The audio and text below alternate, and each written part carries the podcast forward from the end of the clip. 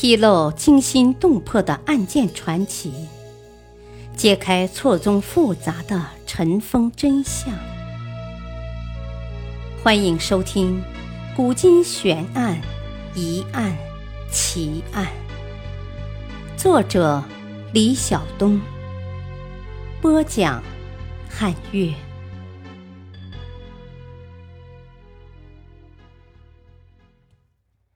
挺击案，谁是宫廷斗争的始作俑者？一位手持木棍的男子，一位不受宠爱的太子，一个胡言乱语的凶徒，一桩不了了之的悬案。是胆大包天，还是装疯卖傻？是狂性大发，还是受人指使？明末挺击案不仅揭开了浓雾笼罩的宫闱一角，也让人们得以窥视在那个骨肉相残的年代中生存的残酷。差点被打的这个人不是普通人，是皇太子。这个皇太子是万历皇帝的长子，叫朱常洛。万历帝皇后无子，嫔妃共生八个儿子。其中早死三人，实际竞争太子的只有两位，一位是宫人王氏所生皇长子长洛，另一位是郑贵妃所生皇三子长询。神宗晚年宠幸皇贵妃郑氏，对自己先前所立的宫女王氏所生的皇太子朱常洛极为不满。处心积虑地想废掉朱常洛，而立郑贵妃所生皇三子朱常洵为太子。为此，神宗还曾与郑氏秘密宣誓，一定会立朱常洵为太子。神宗想立宠爱的郑贵妃之子朱常洵为皇太子，既怕违反祖制，又受到朝臣的反对。而且神宗并不喜欢由宫女所生的儿子朱常洛，并没有要立他做太子的打算，所以迟迟十九年不立皇太子。最后皇太后干涉了此事，万历皇帝迫不得已，于万历二十九年册立朱常洛为太子，但同时也封朱常洵为福王。赐洛阳为其藩国，这就是明末的太子之争。朱常洛的太子当得并不舒服，他一面战战兢兢的唯恐被废，一面忍气吞声的禁闭深宫。原想着唯唯诺诺得以保周全，谁料到事情并不由他所愿。万历四十三年五月的一个傍晚。朱常洛居住的慈庆宫，忽然闯入一个五大三粗的男子，他手持一根粗大的枣木棍，几下就打倒了守门的老太监，然后不由分说就直奔太子的寝宫。贴身太监见阻拦不住，只能关闭大门，大声呼救。幸好宫里的侍卫们闻讯赶到。并与同时赶来的几个太监一起，才将此男子擒获，交由东华门的守卫指挥使朱雄收监。朱常洛非常受惊，第二日就将此事禀明了神宗。神宗下令审讯，然而负责审问的折党官吏以凶徒是个疯癫病人为由，草草结案。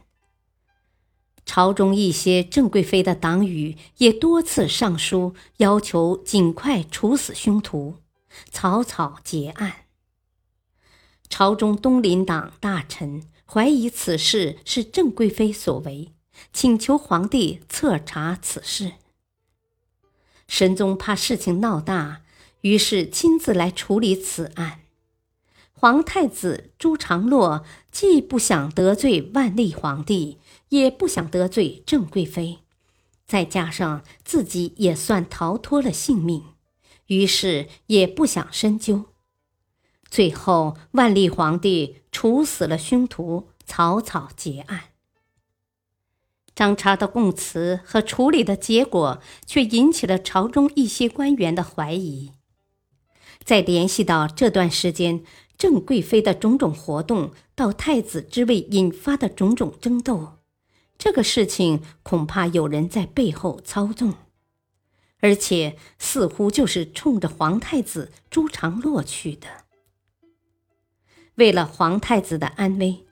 刑部提牢主王之采决定彻查此案。他在牢中亲自审问张叉，见张叉身强力壮，样子绝不像一个疯癫之人。开始，张叉不想说，也不敢说。后来，王之才用饭菜引诱他，张叉才开口说出了一个惊人的秘密。张叉供认。在此之前，他曾受一个不知名的太监的委托，要他刺杀太子。太监承诺事成之后分给他几亩田地。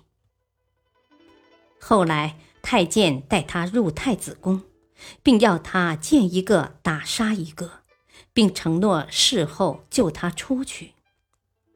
王之彩听后大惊。明白了，这次张叉行刺确实有宫里的人在背后指使，而且目标就是皇太子。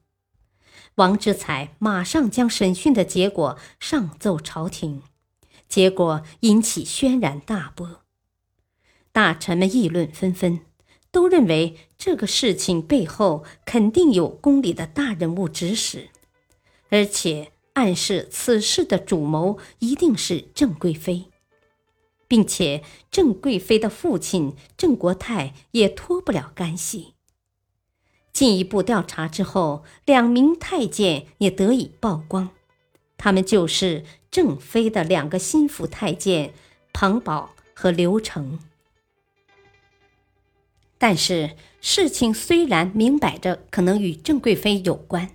而且大臣们也一再上书，要求彻查，但是慑于郑贵妃的权势，大臣们并没有直接提到郑贵妃和外戚郑国泰。